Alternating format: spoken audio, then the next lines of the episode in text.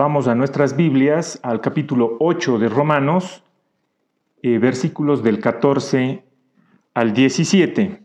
Y dice la palabra del Señor, porque los hijos de Dios son todos aquellos que son guiados por el Espíritu de Dios, pues ustedes no han recibido un espíritu que los esclavice nuevamente al miedo, sino que han recibido el espíritu de adopción, por el cual clamamos, Abba Padre. El Espíritu mismo da testimonio a nuestro espíritu de que somos hijos de Dios. Y si somos hijos, somos también herederos, herederos de Dios y coherederos con Cristo, si es que padecemos juntamente con Él, para que juntamente con Él seamos glorificados.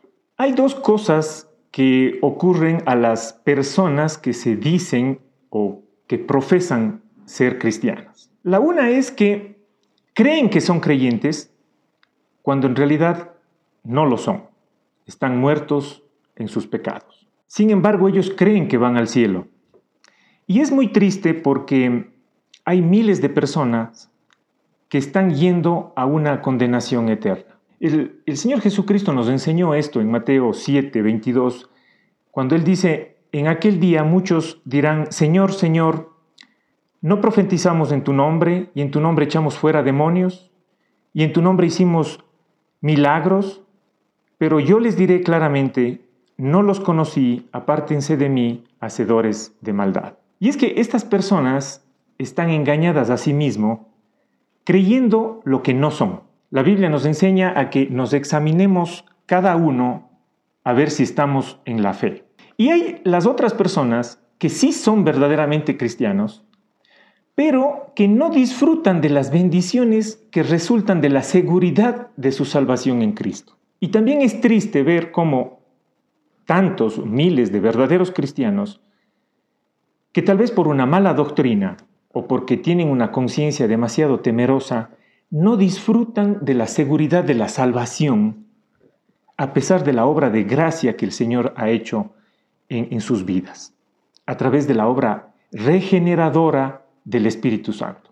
Y es por eso que este pasaje que acabamos de leer en Romanos 8, Pablo nos muestra cómo saber que estamos seguros de que somos hijos de Dios.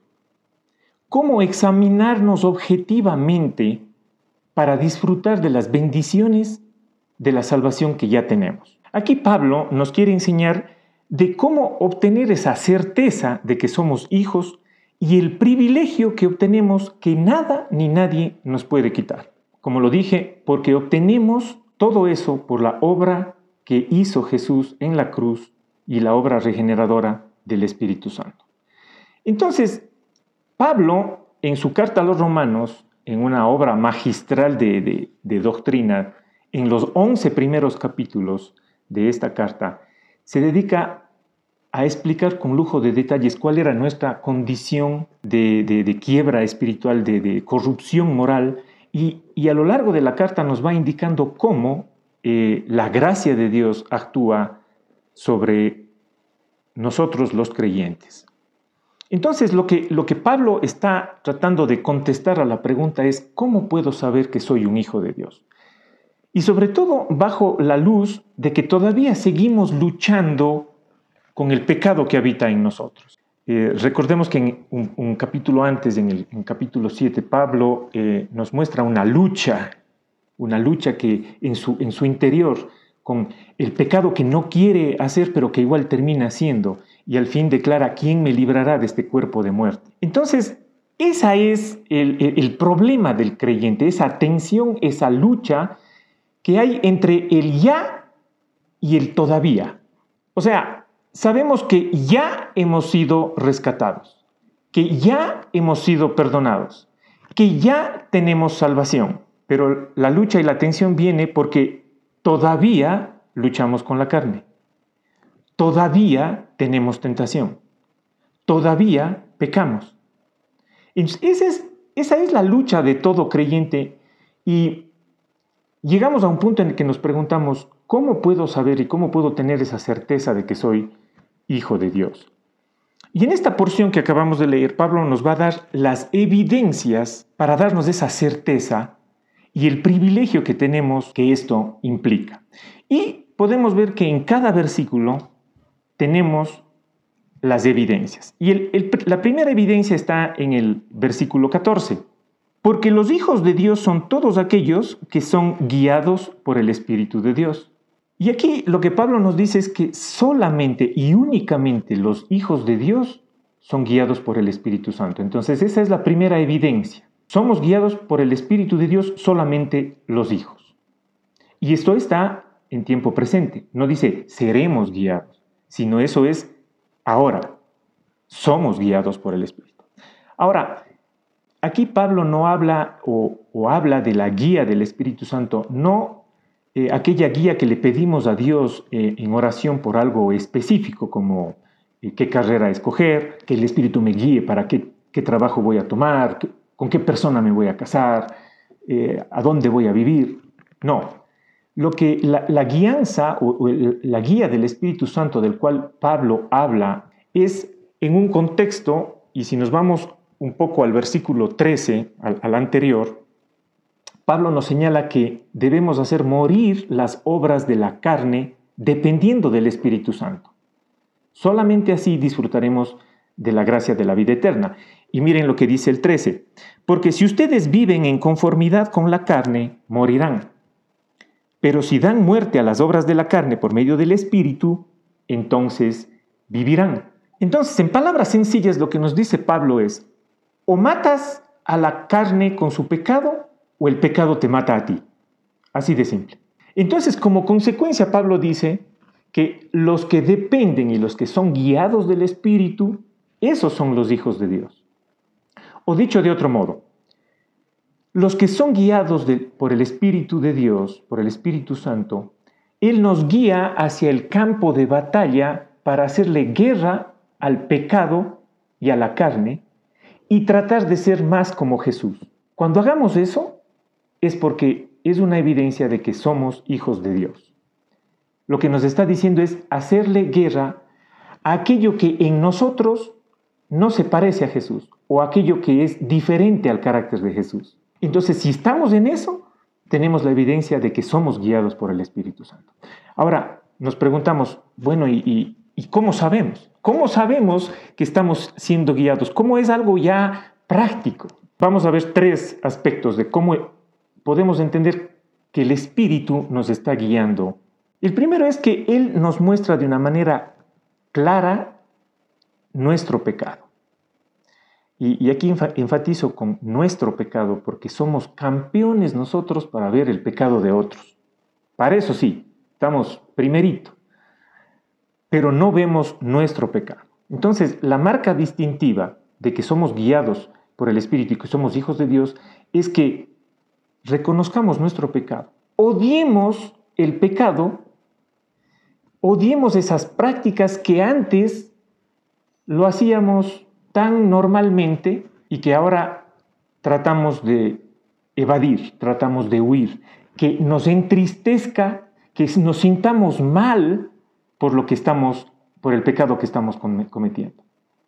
Nos esforzamos por rechazar todas esas prácticas que no son agradables a Dios. Entonces, si nosotros vivimos esa realidad, tenemos esa evidencia de que somos hijos de Dios y que estamos guiados por el Espíritu Santo. Entonces, yo pregunto, ahí donde tú estás, ¿está siendo una realidad en tu vida esto? ¿Odias el pecado que te atrae? ¿Te sientes mal cuando te sales con la tuya y cuando rechazas la voluntad de Dios? ¿Te sientes avergonzado cuando pecas o eres movido a confesar tu pecado a alguien o separarte de esa práctica? Entonces, pensemos, sobre esa evidencia. En segundo, el Espíritu Santo guía a sus hijos a través de la iluminación de su palabra. Es decir, el Espíritu Santo hace que la palabra sea entendible, se nos clarifique la mente.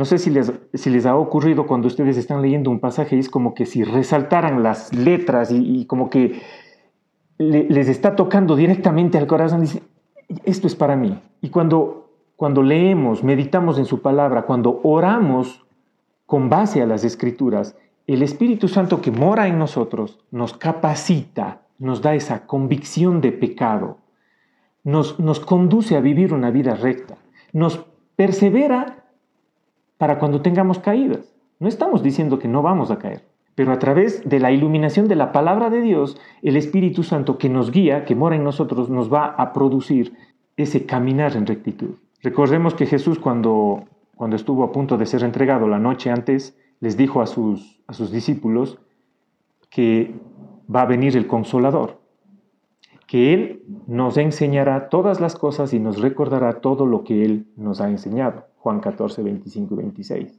Pero no solo el Espíritu nos alumbra con sus mentes, porque ¿de qué sirve que sí, la, palabra se me, se me iluminó, se me resaltó, pero el Espíritu Santo también lo que hace es producir una asistencia divina para que podamos obedecer la palabra, es decir, para que la podamos poner en práctica y para que ese sea nuestro testimonio del obrar del Espíritu Santo, porque si no, solo queda mentalmente un lindo en el corazón de que sí, esta palabra me iluminó, pero si no la ponemos en práctica, entonces la obra del Espíritu Santo es completa. Nos ilumina a través de su palabra, pero también nos da esa asistencia para hacer que pongamos en práctica. Dios se agrada con nuestra obediencia. Y recordemos lo que habíamos hablado en, el mensaje anterior, no por nuestra cuenta, no, no por tratar de ser legalistas, de obedecer para ganar eh, el aprecio de Dios, no, es una consecuencia, una actitud de dependencia y en respuesta a lo que Él hizo por nosotros, lo que nosotros respondemos en obediencia, a través de escuchar y de leer la palabra de Dios. Entonces vemos que el Espíritu Santo nos guía de esas tres formas, a través de poner esa convicción de pecado, de iluminarnos a través de la palabra y de darnos esa asistencia para obedecerla.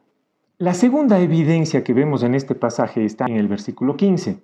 Dice, pues ustedes no han recibido un espíritu que los esclavice nuevamente al miedo, sino que han recibido el espíritu de adopción por el cual clamamos Abba Padre. Lo que nos está diciendo aquí Pablo es que el Espíritu Santo ha reemplazado ese temor que tenemos de ser esclavos por la libertad y la confianza de ser hijos. Y aquí Pablo nos introduce a una de las más hermosas enseñanzas de la, de la Biblia, que es la doctrina de la adopción. Nadie puede llegar a ser hijo de Dios a menos que sea adoptado por el Padre.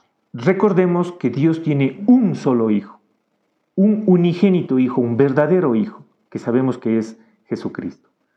Todos los demás que ha tomado como suyos son adoptados. Y dice entonces que el Espíritu Santo viene a todos los que son adoptados para confirmar esa transacción, si podemos llamarlo así, o ese papeleo o ese trámite que el Señor hizo en los cielos, que lo hizo nuestro Señor Jesucristo en la cruz del Calvario. Pablo nos presenta esa maravillosa alegoría tomando eh, con la cultura romana, con las leyes romanas acerca del proceso de adopción. Y recuerden que Pablo está dirigiéndose a la iglesia en Roma.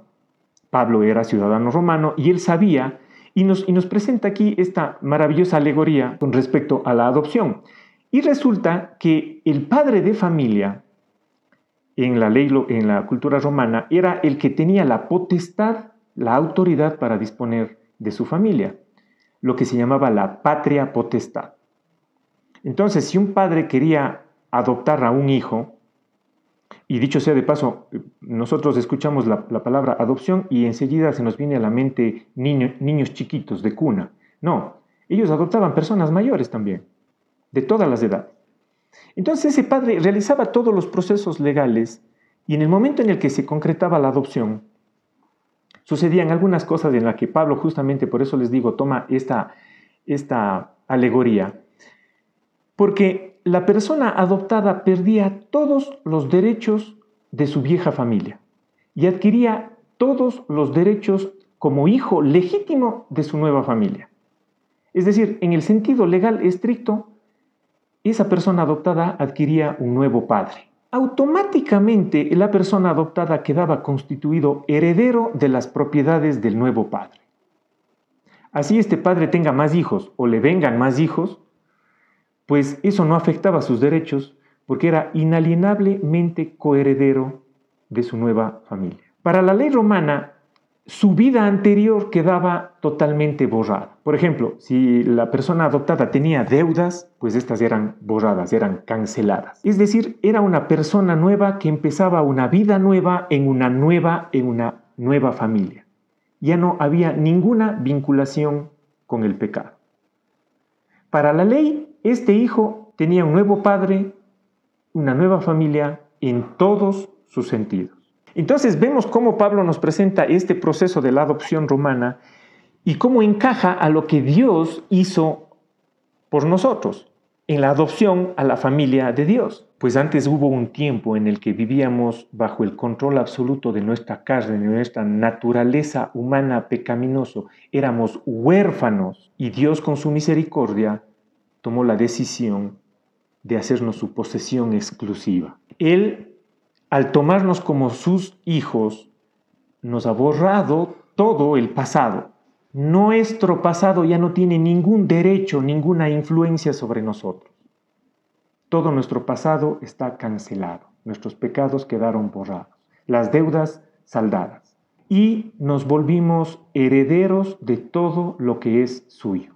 Coherederos con Jesucristo, el unigénico unigénito Hijo de Dios. Entonces, en esta alegoría que Pablo nos presenta, cuando llegamos a, tener, a, formar parte de la familia cristiana, sin, haberle, sin haber hecho absolutamente nada para merecerlo. Dios, con su amor, con su misericordia, toma al perdido, toma al indigente, toma al desahuciado, al endeudado, al pecador, y lo adopta como su Hijo. Y nos hereda su gloria. La gloria del Padre nos hereda a nosotros. Y entonces ya no tenemos ningún temor como los esclavos o como los huérfanos tienen temor, sino ahora tenemos la confianza de un hijo. Cambia el Señor ese temor por la confianza y la libertad de un hijo y nos hace que el Espíritu nos conduzca a evitar el pecado, no por miedo, sino por amor a Él. No por miedo de ir al infierno, sino la confianza que tenemos que nos lleva a declarar Abba Padre. ¿Y qué es Abba Padre?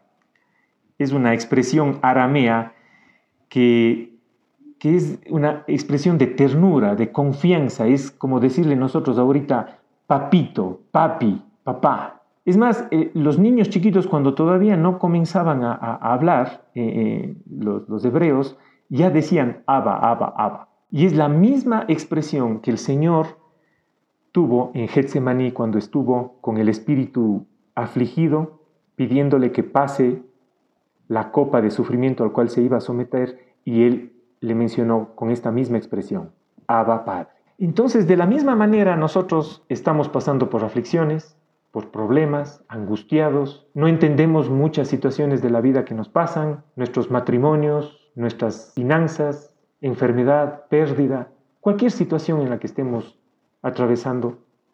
Con estas evidencias que nos está mostrando el Señor esta mañana, de ya no ser esclavos del miedo, sino la libertad y la confianza que nos hace elevar nuestra voz al cielo y decirle, Abba Padre, Papito Dios, papá, con ternura y con confianza, con esa espontaneidad de saber que tenemos esa relación estrecha, que ya no hay nada que se nos interponga, porque hemos sido adoptados. La tercera evidencia que vemos en este pasaje está en el versículo 16. Dice, el Espíritu mismo da testimonio a nuestro Espíritu que somos hijos de Dios. Y no es, que, no es que Pablo dice que hay una voz interior que nos dice, sois hijo, sois hijo, sois hijo. No. Sino más bien es una experiencia que nace desde lo más profundo de nuestro ser, desde las fibras más íntimas en las que el Espíritu Santo nos mueve y nos da testimonio de que somos hijos, de que Él es nuestro Padre. En, la misma carta a los Romanos, en el capítulo 5, Pablo dice que Dios ha derramado su amor por nosotros en nuestro corazón por el Espíritu. Es decir, por el amor que nos tiene, a través del Espíritu Santo el Señor ha derramado su amor. Esa experiencia que viene desde lo profundo, cuando vemos a la cruz de Cristo y podemos palpar lo que Él ha hecho por nosotros, ese algo que surge de nuestro interior, que nos lleva a decir, Abba Padre, cuando nos sintamos agobiados, cansados, angustiados o atribulados, sentimos ese deseo espontáneo y natural que brota de nuestro interior, en el que nos sentimos completos por el amor de Dios, en el que sentimos ese odio por el pecado que nos asedia. Cuando experimentamos ese amor al prójimo, cuando nuestras eh, oraciones son eh, respondidas, cuando podemos discernir entre la verdad y el error, cuando nos esforzamos por tener ese carácter de Cristo que nos hace conformarnos más al carácter de Cristo, entonces se hace evidente la obra del Espíritu Santo que nos da testimonio desde nuestro interior de que somos hijos de Dios. Entonces yo les hago una pregunta a la luz de lo que estamos mirando, las evidencias que nos presenta Pablo aquí. ¿Podemos decir desde nuestra experiencia interior que, somos hijos de Dios? ¿Estamos experimentando eso día a día. Si es que es eso una realidad, si es que es eso una verdad, entonces gózate en la realidad de que tú eres hijo de Dios.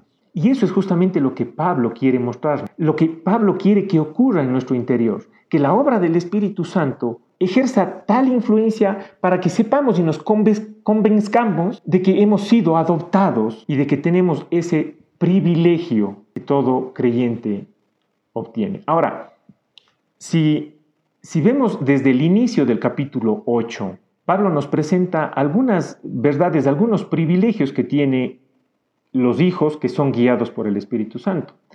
Y nos dice en primer lugar que ya no hay condenación para los que estamos en Cristo, que el poder del Espíritu Santo nos, que nos da vida nos ha libertado del pecado, que somos controlados por el Espíritu Santo, que el Espíritu Santo nos lleva a la batalla para hacer morir las obras de la carne, acabamos de ver que ya no somos esclavos, sino libres, porque recibimos ese espíritu de adopción. Es decir, todos, todas estas evidencias en sí mismos se convierten en privilegios. Entonces, yo no sé, pero si esto no nos asombra, eso no nos deja con la boca abierta de, recibir lo que, lo que el Señor hace por nosotros, pues ya no hay más evidencia. Y por si esto fuera poco, por si todavía faltara algo más, Pablo nos dice en el versículo siguiente, en el 17, que hemos sido herederos. Y si somos hijos, somos también herederos, herederos de Dios y coherederos con Cristo, si es que padecemos juntamente con Él, para que juntamente con Él seamos glorificados. Entonces lo que nos dice Pablo es que por causa de nuestra unión a Cristo, por lo que estamos en Cristo, todo lo que le pertenece a Cristo nos pertenece a nosotros. Y al haber sido adoptados sin ningún merecimiento, todos los que estamos en Cristo nos volvemos o nos convertimos en coherederos con Él. Entonces, ¿de qué herencia estamos hablando? ¿En qué consiste esta herencia? La herencia de la gloria de Dios que tiene preparado para nosotros. La gloria de Dios. Entonces vemos que, en primer lugar, Dios es la fuente de la gloria, el origen, la, fuente de la gloria de, nuestra herencia, y Él mismo se convierte en una herencia, en nuestra herencia. E, en Colosenses 3:24 Pablo dice que el Señor nos dará la herencia como recompensa. Entonces, Él a ser el dueño de todo, Él es el único que puede dar esa herencia. Y Él concede esa herencia a todos sin excepción a los que adoptan, a los que han sido adoptados por su fe en Jesucristo, el Señor sin excepción nos da esa herencia. Y no es algo que se le ocurrió ese rato, es algo que venía y ya tenía preparado desde la fundación del mundo.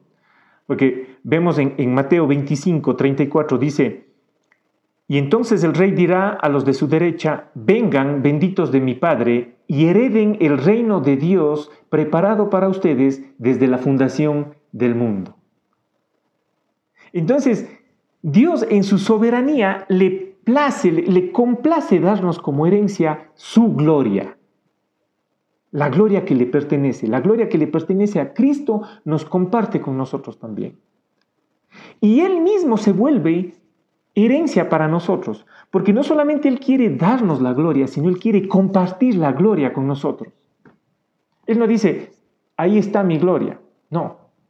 Él dice, vengan conmigo, compartamos la gloria con ustedes. Y en el Salmo 73, 25 es algo maravilloso. Dice, ¿a quién tengo en los cielos?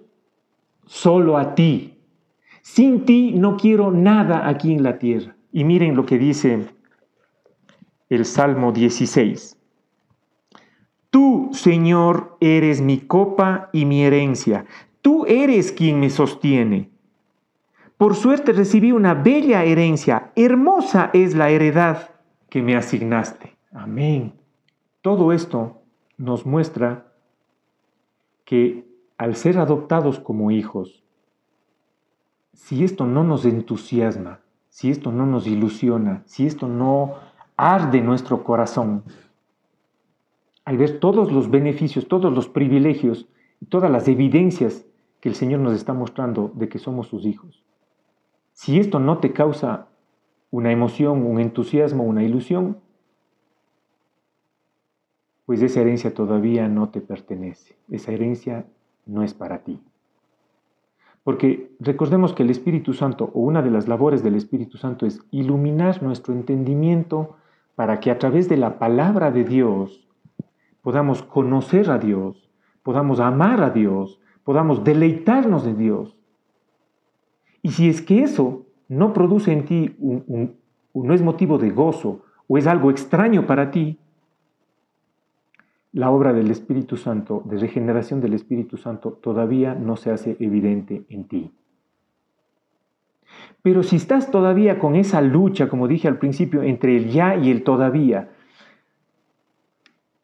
puedes llegar a los pies de Cristo, dejar que la gracia actúe, que la gracia te inunde y poder experimentar el salir de ese temor de la esclavitud del pecado a la libertad que te da Cristo cuando nos toma como hijos, para disfrutar plenamente esa gloria que nos pone por herencia. Y, en la segunda parte del versículo 17, Pablo concluye con, con una nota muy realista y que es necesario que, que todos escuchemos y que no hay que dejarla pasar, sobre todo porque se aplica muy bien a los tiempos muy difíciles en los que estamos pasando. Veamos la segunda parte del versículo 17. Dice, y si es que padecemos juntamente con Él, para que juntamente con Él seamos glorificados. Lo que nos está diciendo aquí es que tendremos la certeza de que el Espíritu Santo nos guía, de que somos hijos de Dios, de que vamos a estar en la presencia de Dios cuando transitemos el mismo camino por el que transitó Cristo. Es decir, primero viene la cruz y luego viene la gloria. Por eso dijo Jesús, si alguien quiere venir en pos de mí, niéguese a sí mismo, tome su cruz y sígame. No puede haber gloria sin cruz. Eso es lo que vivió Cristo. Y eso es lo mismo que estamos viviendo los que somos de Él.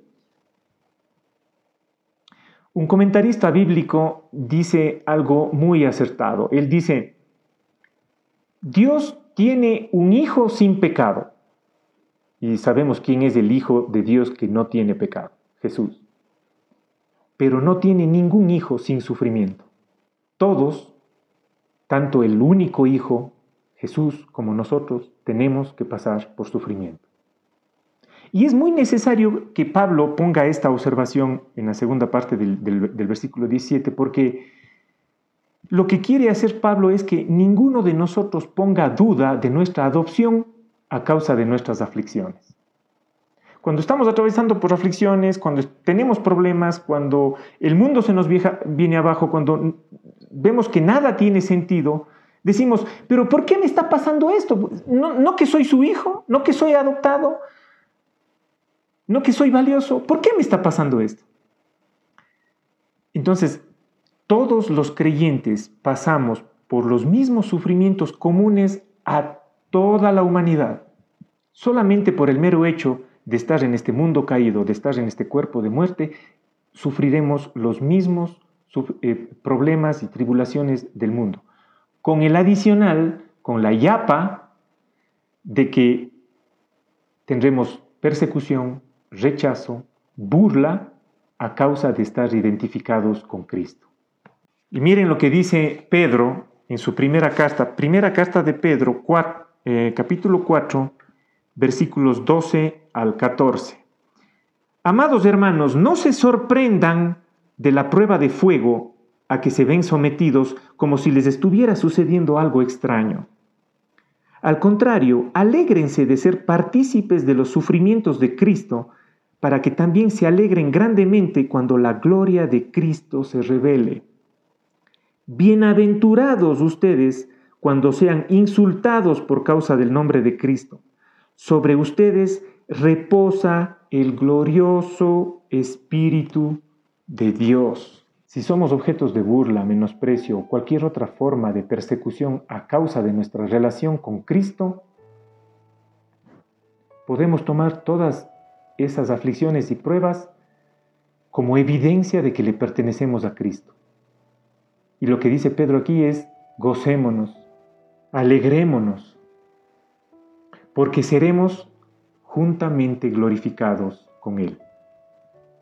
Porque iremos a disfrutar la herencia de gloria que Él tiene preparado desde la eternidad.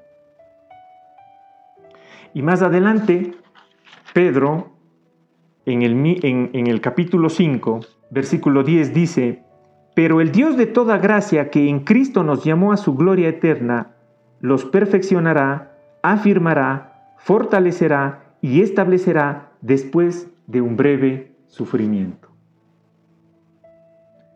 Cualquier clase de burla, rechazo, pérdida, dolor, muerte, quiebra financiera, destrucción de lo que sea, nada, nada se comparará con lo que ganaremos con la herencia de gloria que el Señor nos tiene preparado. Nada. Entonces, si, si, tenemos esa convicción, ese gozo en el corazón de saber que esas pruebas son momentáneas, que la tomamos como una prueba y una evidencia de que somos hijos de Dios. Y por último, Pablo dice en 1 Corintios 4:17, porque estos sufrimientos insignificantes y momentáneos producen en nosotros una gloria cada vez más excelsa y eterna. Entonces, el hecho de que nos mantengamos aferrados a Dios en nuestras aflicciones es una evidencia que somos hijos de Dios y podemos decir con estas evidencias de adopción que el Señor está con nosotros, que el Espíritu de Dios está con nosotros, que podemos luchar contra el pecado, que podemos tener esa confianza del amor de Dios, que podemos en estas aflicciones clamar a Dios con esa voz de cariño, Abba Padre. Si es que eso estamos experimentando, gózate en el privilegio de Dios que te ha concedido. Tal vez tú verás a tu alrededor personas que conozcan, conozcas que están pasando, eh, que viven una vida tranquila, sin pruebas, que gozan de una muy buena posición económica. Pues yo te digo una cosa, ningún incrédulo, por más rico que sea, tiene el privilegio mayor que el tuyo. Tiene la bendición y, todas las evidencias de que, de que heredarás esa gloria de Dios Imaginémonos el privilegio que nos ha dado Dios. Fuimos adoptados sin haber hecho nada para merecerlo. Él nos pensó desde la fundación del mundo. Por pura gracia nos escogió, nos salvó, nos reconcilió, nos, nos volvió a poner en una relación correcta con el Padre. Si esas evidencias te son ajenas, pues te invito a que hoy te arrepientas y arregles cuentas con Dios. Porque el Señor quiere que seamos adoptados, quiere que ya dejemos de estar huérfanos de Él. Ese estatus puede cambiar si depositamos la fe en la persona de Jesucristo, en la obra que hizo en la cruz. En primera de Juan 1.12 dice, a los que le recibieron les dio la potestad de ser llamados hijos de Dios. Ven a Cristo, confía en Él, pídele perdón, para que puedas disfrutar de los privilegios de ser reconciliado, adoptado y heredero junto con Cristo de toda la gloria de Dios que tiene preparado para ti. Solo por gracia, solo por Cristo, solo por fe. Oremos, queridos hermanos. Bendito Padre, Padre amado, Papito Dios, Abba Padre.